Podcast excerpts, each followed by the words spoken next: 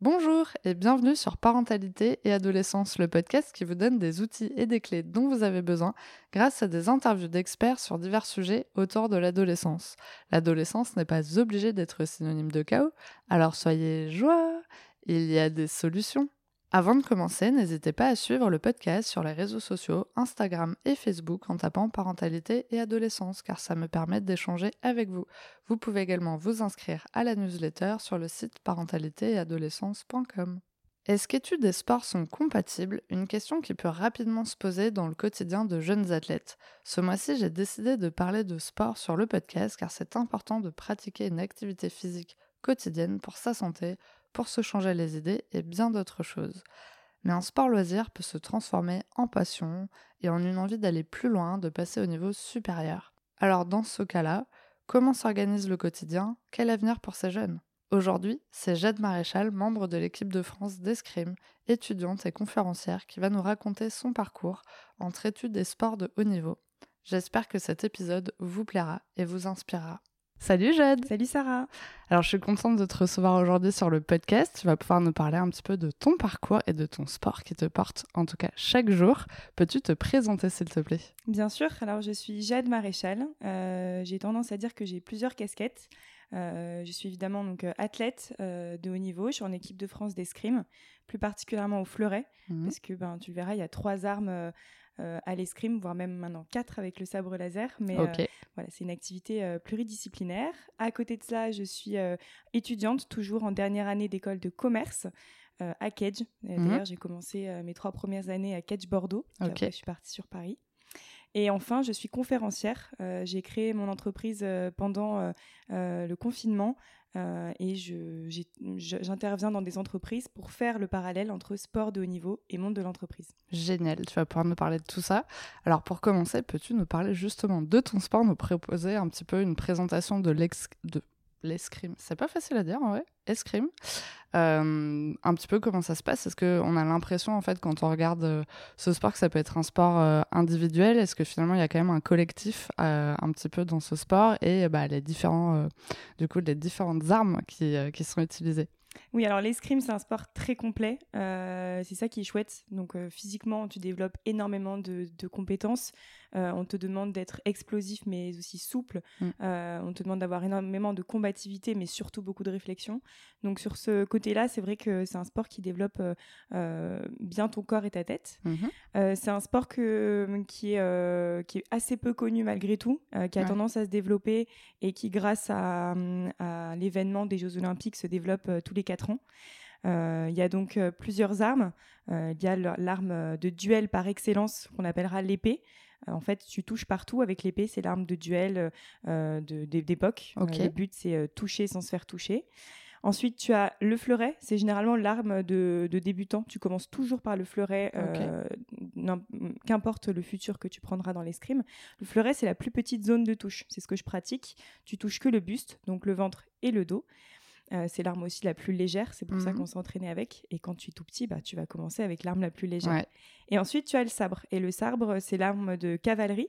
Donc, euh, historiquement, tu ne voulais pas sabrer ton cheval. Donc, on mhm. a gardé cette tradition. Tu touches tout ce qu'il y a au-dessus de la ceinture, bras, tête et buste compris. D'accord. Euh, c'est une arme qui est un peu plus virulente. on te demande d'être très, très explosif. Il n'y a pas de temps. 15 touches, c'est très rapide. Ok. Et puis plus récemment le sabre laser qui, euh, qui nous permet d'avoir ben, de plus en plus d'attractivité parce que euh, avec tout cet euh, engouement autour de Star Wars, c'est mm. ça qui a développé cette pratique. C'est une arme qui, qui devient sportive de plus en plus, mais pour l'instant c'est plus artistique mm. que, que, compétitif.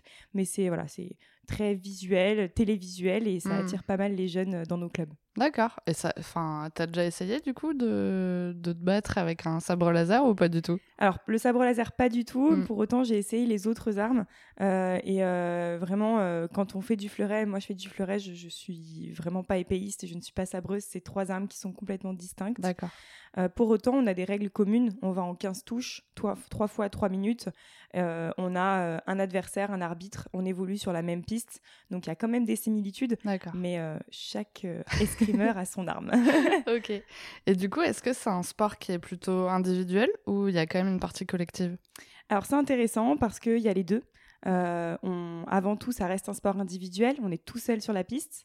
Mais euh, il y a des compétitions par équipe. Euh, et chaque compétition, c'est-à-dire que quand je vais à une compète en France ou à l'étranger, tu as le samedi, le vendredi, samedi les indives et le dimanche les équipes. Ce qui fait que la veille, tu es adversaire potentiellement et le lendemain, tu dois faire une seule et même équipe pour aller chercher la victoire.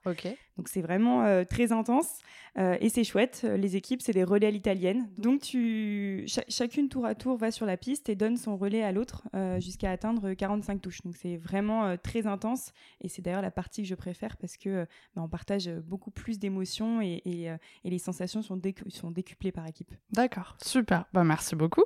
Alors justement, comment as-tu découvert l'escrime et à quel âge?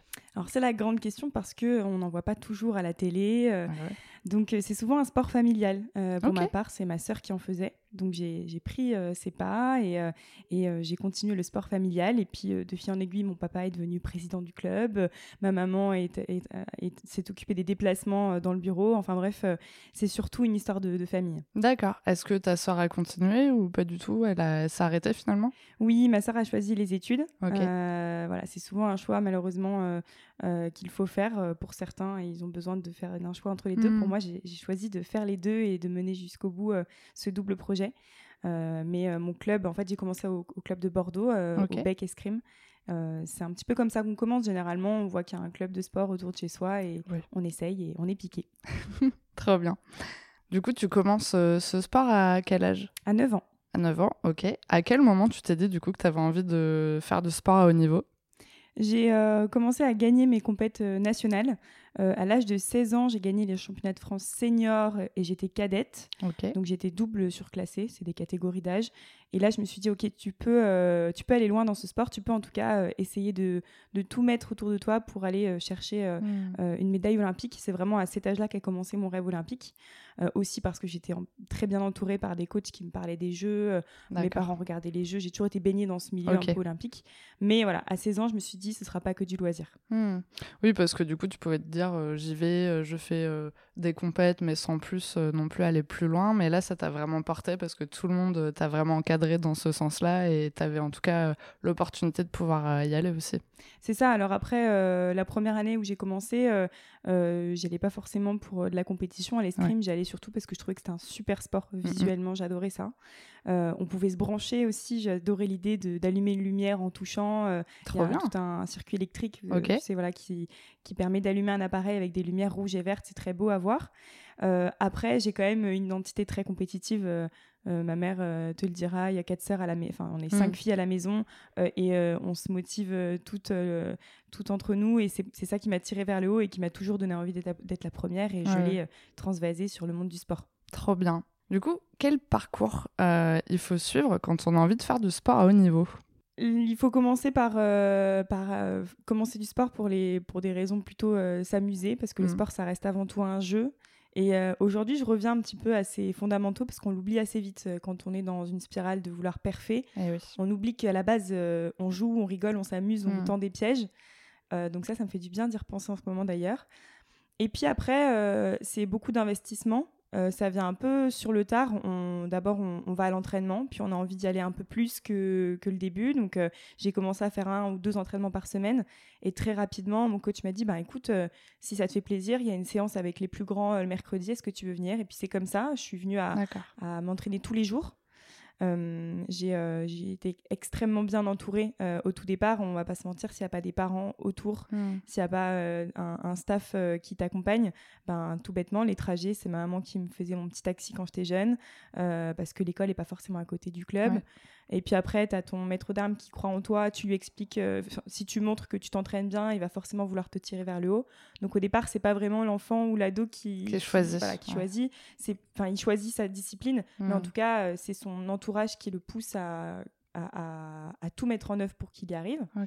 Et puis après, j'ai été emmenée sur des compètes départementales, puis après régionales. Et, et quand j'ai commencé à faire des, des compètes nationales, ben là, le, le, bébé devient un peu sérieux et, mmh. et tu te dis que tu, tu peux atteindre de, de, de, plus, de plus beaux objectifs. Et ce qui est rigolo, donc tout à l'heure, tu as dit que ça t'avait donné envie d'aller plus loin plutôt autour de 16 ans, donc c'est quand même l'adolescence, où euh, là, tu souvent plus envie d'être avec tes potes que de te concentrer sur autre chose. Qu'est-ce qui a fait du coup que tu as réussi à, hum, ouais, à maintenir un petit peu ce niveau et à dire, bah non, j'ai envie de foncer, d'aller dans cette direction et pas d'aller m'amuser et de sortir tous les quatre matins avec mes copains, quoi Surtout que j'ai fait une école de commerce. Alors, ah bah ouais, euh, c'est pas facile. Fait une seule soirée dans ma vie, mais je sais que c'est euh, beaucoup appellent ça euh, donc sacrifice. Mm. J'entends beaucoup autour de moi la question alors, tu as dû faire beaucoup de sacrifices. je l'ai jamais vu comme ça déjà. Peut-être parce que je suis pas non plus quelqu'un qui aime sortir tous les soirs, mm. mais aussi parce que j'ai tout de suite vu la chance que j'avais de faire ce sport j'ai 22 ans, j'ai parcouru quatre continents, euh, euh, j'ai découvert énormément de pays, euh, j'ai gagné beaucoup en autonomie. Tout de suite, j'ai vu le côté positif de ça, de pouvoir représenter mon pays, enfin d'abord mon club, ma région, et puis mon pays à l'étranger. donc ça n'a jamais été pour moi un une contrainte. Ouais, ça a plutôt été un choix, oui. J'ai fait des mmh. choix. effectivement, j'ai loupé même des événements familiaux. C'est plutôt ça mmh. qui m'a touchée. Euh, mais euh, encore une fois, j'étais très bien entourée par des gens qui me disent c'est ok, euh, mes sœurs, c'est ok, tu seras pas là au baptême de ma fille, mais hmm. t'inquiète, on, comprend quoi. Oui, parce que pour connaître un petit peu ta famille, vous êtes quand même très très soudés et c'est vrai qu'il doit y avoir beaucoup d'événements où tu peux pas forcément assister, donc c'est sûr que c'est pas évident pour toi. Après, c'est chouette que ta famille puisse aussi comprendre et je pense que ça doit être plus facile du coup pour toi de peut-être manquer certains événements, même si euh, émotionnellement c'est toujours un peu délicat quoi. Oui, bah, très souvent euh, ceux qui, euh, mes amis qui, lâchent, qui ont lâché pour leurs études ou qui ont lâché mmh.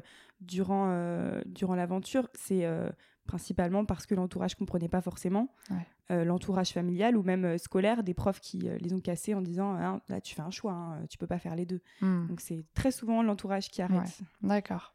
Alors maintenant, pour les parents qui sont peut-être un peu stressés sur ok c'est super tout ça mais comment ça s'organise au quotidien euh, comment tu allies vraiment au quotidien sport et études et est-ce que tu pourrais nous parler un peu d'une semaine, type que tu vis euh, un petit peu euh, là en ce moment? Alors, mon rythme a bien évolué. Mmh. je dirais qu'aujourd'hui, je suis à l'INSEP, donc c'est l'Institut national du sport, c'est à Paris, c'est l'antichambre euh, des Jeux Olympiques. Ils appellent ça la terre de champion. Donc vraiment, tout y est pour performer facilement. Mhm. Donc euh, aujourd'hui, c'est assez simple, mon quotidien. C'est plus euh, toute la route quand tu commences ton sport et puis que tu es ado et que tu dois mener tout de front. là, encore une fois, ça a été beaucoup d'organisation et énormément d'aide de mes parents. je mangeais dans ma voiture, ma maman elle me préparait mes vêtements à l'arrière de la voiture pour que je me change sur le trajet. Euh, le soir, je rentre tard, euh, j'avais à manger, euh, tout était, je, m'occupais de rien évidemment, et j'avais une heure. en fait, tu apprends beaucoup l'efficacité quand mm. tu as un double projet. Là où peut-être mes camarades avaient deux heures pour travailler, moi j'avais 45 minutes, une heure, donc j'étais hyper efficace et il fallait mm. que ce soit plié quoi. Donc c'est beaucoup d'orgas. Et puis au fur et à mesure, tu découvres des structures de haut niveau. Euh, j'ai dû, euh, alors j'ai toujours voulu euh, garder un cursus scolaire classique. J'étais au lycée Sainte-Marie-Bastide. j'ai pas choisi d'aller dans un lycée du matin comme le lycée du Mirail parce que bah, c'était une volonté de mes parents aussi. Et, et, au final, en école supérieure, là, Cage a essayé de mettre en place pas mal de choses pour que je puisse allier les deux. Trop bien. donc voilà, il y, a des, y a des personnes qui comprennent tout à fait le double projet et qui, et qui en sont fiers, et ça a été mon cas. Et puis après, tu découvres des structures euh, de, haut niveau régional qu'on appelle euh, euh, des créfettes, des pôles, des crêpes. Et, alors là, c'est bon. une fois que tu as atteint ces portes-là, tout est fait pour, pour essayer de, te faire concilier au mieux les deux. Hmm. Maintenant, ça reste de la bonne volonté. C'est-à-dire que moi, mon aménagement à Cage, ça a été de dire on t'autorise à être absente, il n'y a pas de problème, tu n'auras pas de sanction. Par contre, c'est à toi de rattraper tes cours. Donc, tu t'arranges avec tes potes, avec, euh, mmh. euh, les gens que tu connais pour dire ah, tu peux m'envoyer les cours. il mmh. faut qu'ils te comprennent aussi, parce que tu en as qui comprennent pas que tu sois pas là euh, à tous les cours et que tu aies besoin d'avoir les cours écrits. Enfin voilà. Mmh. C'est encore une fois, de l'entourage et de l'organisation. Parce qu'en plus, tu dois avoir aussi des travaux de groupe euh, à faire sur mon package, non? Oui, voilà. Donc là, les travaux de groupe, euh, ben, tu, tu, repères tout de suite la première semaine de rentrée. Euh, ok, lui, va, lui, il comprend un peu le sport, il fait du rugby. Ok, je vais aller le voir, je lui explique mon mm. cas. généralement, ça se passe bien. Tu en as toujours qui comprennent. Tu en as d'autres, malheureusement, tu sais qu'ils ne pourront pas être d'une grande haine cette année-là parce que bah, pour eux, ils se lèvent tous les matins à 8 h euh, ils veulent aller en cours et ils comprennent pas pourquoi toi, tu, peux, tu as le droit de ne pas y aller. quoi. Ouais, c'est vrai que ça doit pas être évident aussi pour toi d'expliquer ça et de d'essayer de faire en sorte que ça se passe bien. Après, c'est chouette si tu arrives toujours à trouver des gens euh, quand même autour de toi qui aiment le sport et qui comprennent un peu ton quotidien, ça quand même facilite les choses grandement. Quoi. Oui, complètement. Et tu parlais du rythme. Euh, en fait, c'est pas facile à expliquer. Mmh. c'est vraiment un autre langage, le sport de haut niveau. Tu vois, Là où euh, quelqu'un qui travaille ou un étudiant euh, qui, est, qui, va à l'école, bah, il y a sa journée et le soir, il coupe. Nous, euh, quand tu es sportif, ben, tu manges escrime, tu dors escrime, tu t'entraînes escrime, tout est, compté pour la mmh. performance. Ton sommeil, c'est de la récup. ta, ta, nourriture, c'est du, du gasoil, c'est de l'essence. Tu, tu, tu, penses tout pour parfait. Et donc, ben, on a deux entraînements par jour. le matin, l'après-midi, entre les deux, tu dois te restaurer, faire une petite sieste et travailler. Le soir, tu termines à 20h30, tu dois faire ta récup parce que c'est super important, donc euh, kiné, bain chaud, bain froid et tu as une demi-heure, trois quarts d'heure pour réviser le soir. Hmm. Ça, c'est tous les jours, plus les déplacements, les stages à l'étranger. Oui. Euh, voilà, c'est assez intense, mais c'est bien, hein, c'est trop cool, mais c'est intense. Hmm. Du coup, à Ketch, tu dois avoir des stages, non Peut-être à faire euh, au cours de, du parcours ou pas du tout? Oui, alors euh, j'ai été pas mal aménagée parce que par exemple, je devais partir à l'étranger et on, on m'a autorisé à rester en France. mais là, je suis actuellement en stage de fin d'études. donc, ces six derniers mois euh, j'ai étalé, hein, normalement c'est trois mois que j'ai pu étaler sur six mois pour faire des demi-semaines, tu vois. Euh. D'accord. Et du coup, ça se passe bien avec ton stage? Tu as trouvé un stage euh, qui était dans le milieu du sport ou tu as choisi autre chose complètement ben, Je suis chez Lecoq Sportif. Donc, ils comprennent plus que bien ce, bah rythme et, ils sont hyper arrangeants hmm. et, ils m'accompagnent dans les meilleures conditions. Effectivement, là encore, tu vois, j'ai trouvé quelqu'un qui m'accompagnait et qui comprenait mon projet. Oui, il faut vraiment le penser différemment finalement. Tu peux pas te dire je fais euh, le parcours comme tout le monde et à côté j'ai du sport. Ça, ça, fait vraiment partie intégrante de ta vie et de tes choix et de avec qui tu échanges et comment tu fais les choses aussi quoi. Ouais, bah en fait c'est euh, comme tu dis c'est une nouvelle euh, un nouveau système. Mmh. Tu t'entoures l'athlète à la différence d'un étudiant il est on dit qu'il est au centre du projet. Tu choisis bon à l'INSEP tu choisis pas tes entraîneurs mais tu choisis ton entraîneur, ton kiné, ton prépa physique, tout ça pour que ça mmh. gravite autour de toi sainement et dans le bon sens. D'accord. Comment on rentre du coup à l'INSEP? Alors, euh, les structures de haut niveau, euh, bah, c'est sur sélection, évidemment. Donc, euh, tu passes par des résultats. Il faut, il faut montrer que tu as un certain niveau, d'abord régional pour monter en, structure nationale, les pôles France.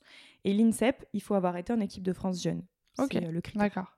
Et c'est homme-femme mélangé ou c'est que pour les femmes? Alors, euh, l'INSEP euh, regroupe tous les sports amateurs olympiques. Voilà pourquoi l'escrime et pas euh, le rugby ou le foot. Mhm. et sur place, on est 12 filles, 12 hommes. ok. Fleurettistes, 12 fleurettistes hommes, 12 fleurettistes dames, et pareil pour les autres armes. En revanche, on s'entraîne pas ensemble. D'accord. voilà. Mais on, on, évolue dans le même écosystème. On se rencontre, on, on, s'entraîne dans le même lieu, mais hmm. on ne se tire pas ensemble.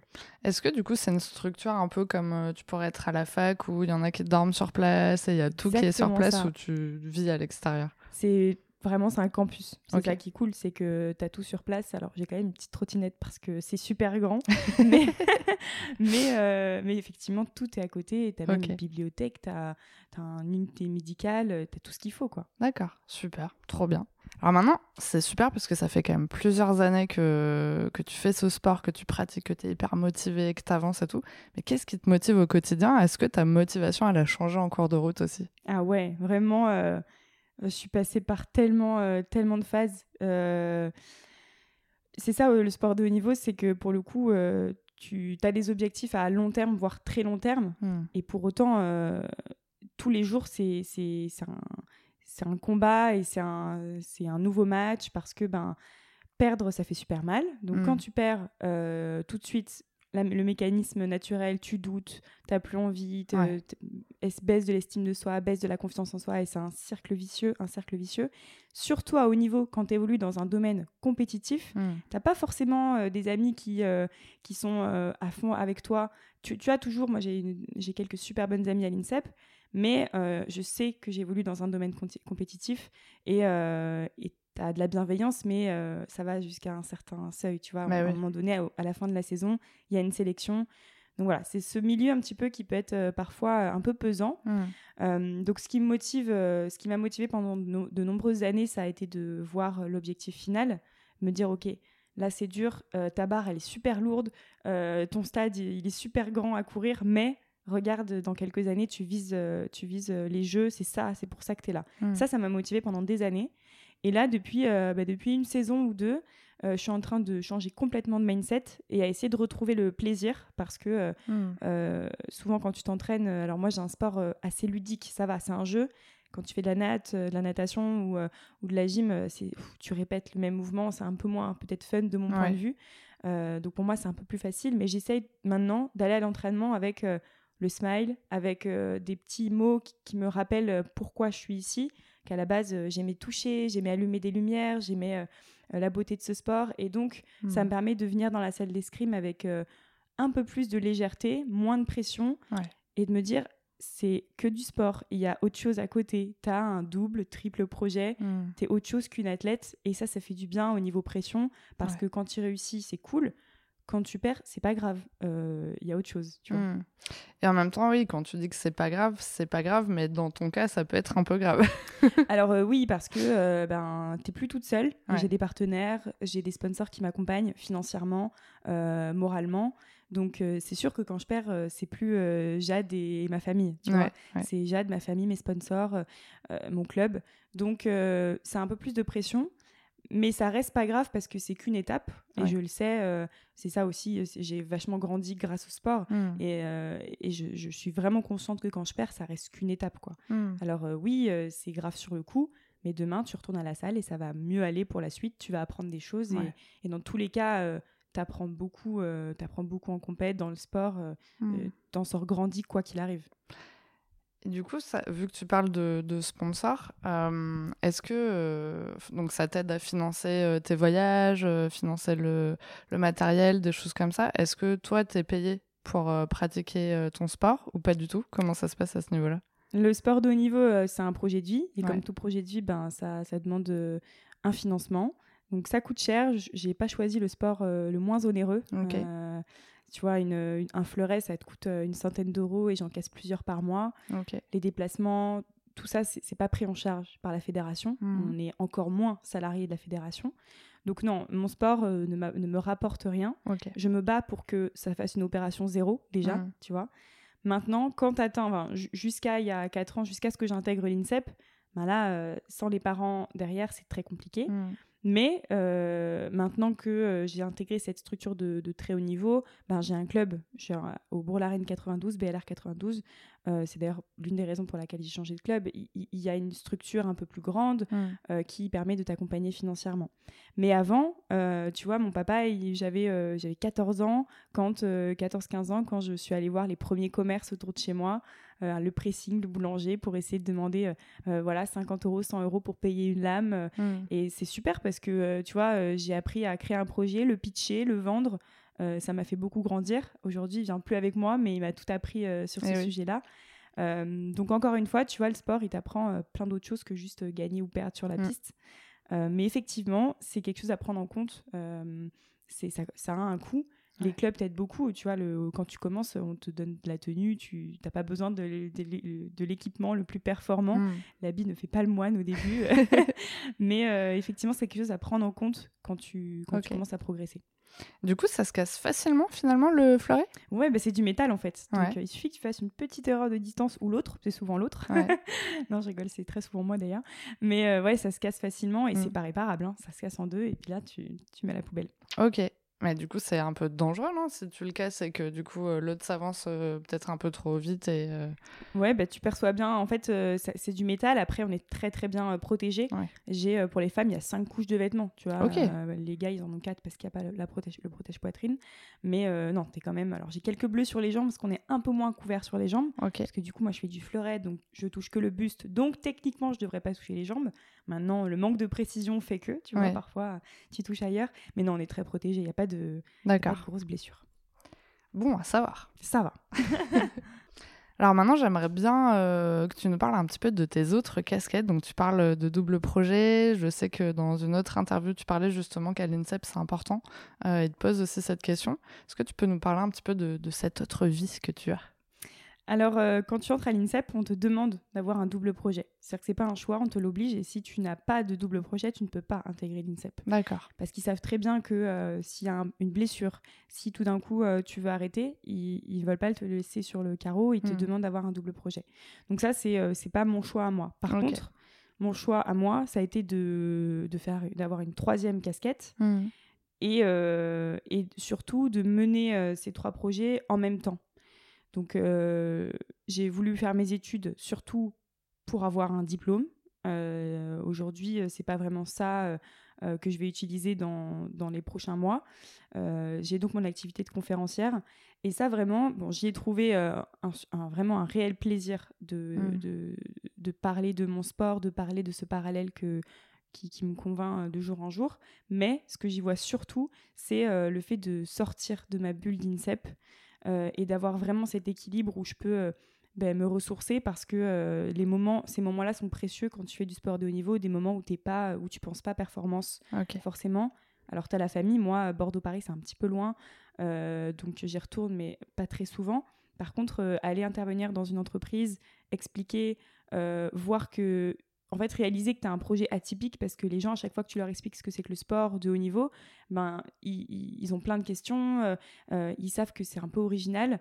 Et donc, bah, à la fin de la conférence, il y a des conversations qui me, vraiment, qui me boostent d'énergie, où je me dis, euh, c'est super cool, tu peux inspirer. En fait, tu vois, dans mes conférences, ben, je parle de gestion du stress. Je suis pas la reine de la gestion du stress. J'ai eu énormément de soucis à gérer mon stress, mmh. mais je, je pense avoir trouvé quelque chose aujourd'hui qui arrive à ne pas me mettre dans des étapes impossibles, je le partage et si ça peut donner quelques clés, je suis super contente hmm. et euh, c'est vraiment ça que j'adore. Et donc mener deux projets à la fois ou trois, alors euh, c'est pas d'avis forcément de mes coachs, je, me suis longtemps battue pour ça, mais en tout cas ça a vraiment été euh, mon équilibre et, surtout mon, mon, booster quand, quand c'était très compliqué à l'escrime. Hmm. Est-ce que du coup tu as une clé à nous partager sur le stress Bah, pour le stress, alors euh, moi, j'ai une grande phrase. Alors, je, suis accompagnée aussi psychologiquement. J'ai un coach mental euh, mm. depuis plusieurs années, bah, depuis mes 16 ans justement, donc euh, ça commence à faire.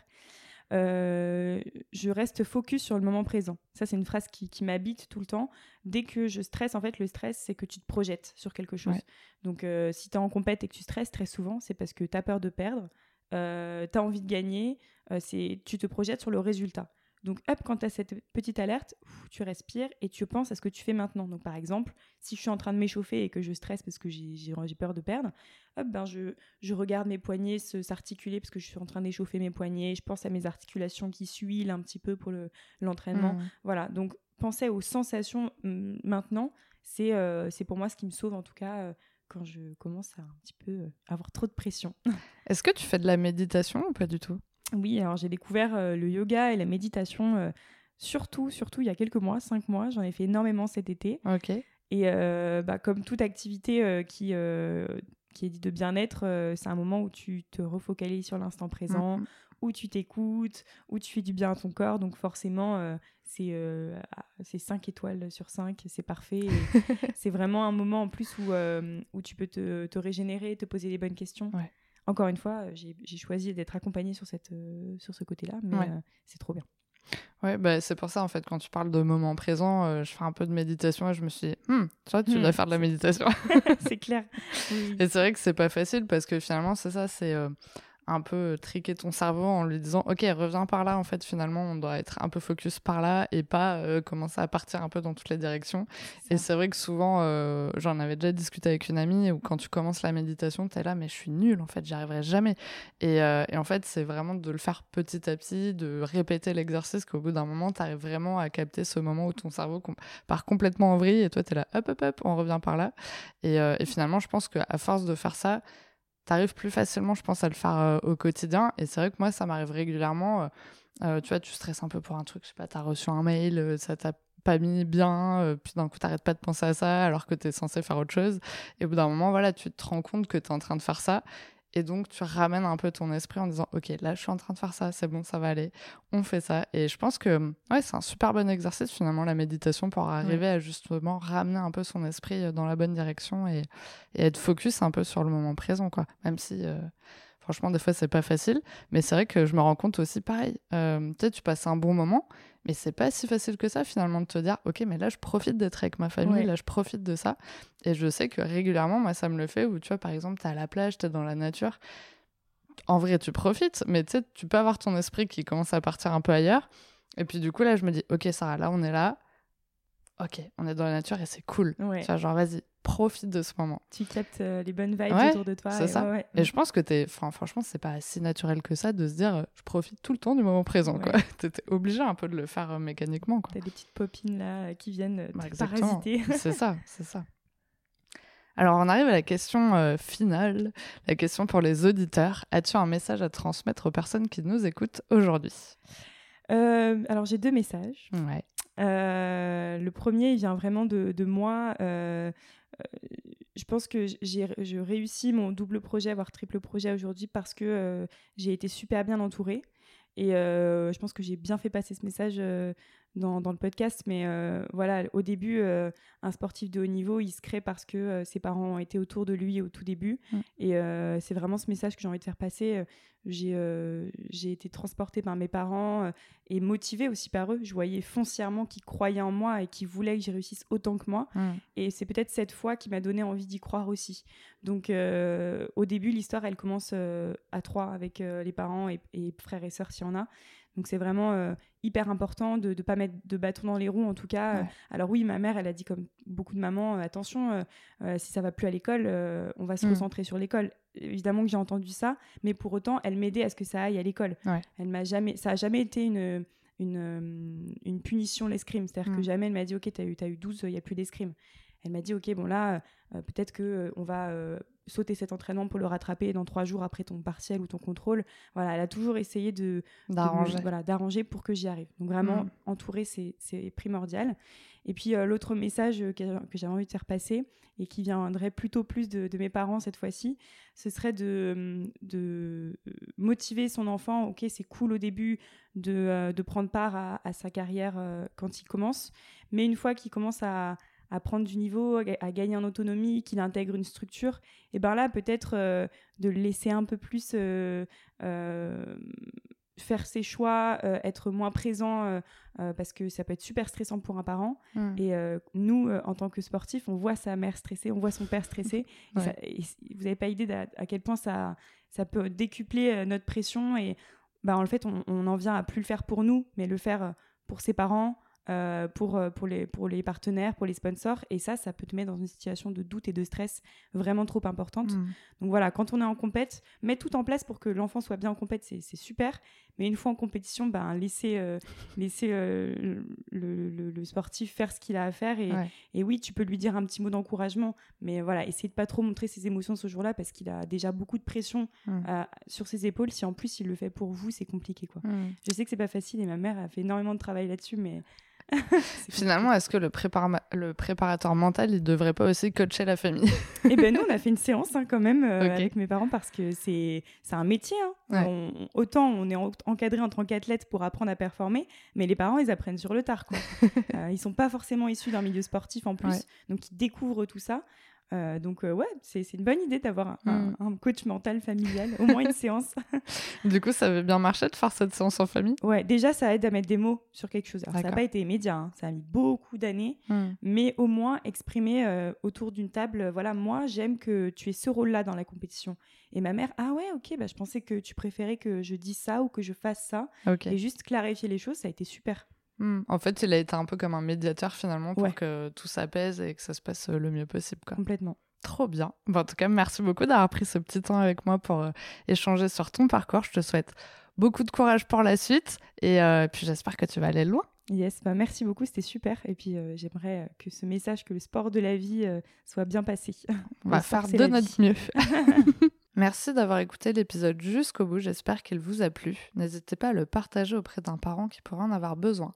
De noter l'épisode si la plateforme d'écoute vous le permet, car ça aide le podcast à être référencé et donc à être plus visible pour d'autres auditeurs. On se retrouve la semaine prochaine pour un nouvel épisode. À bientôt!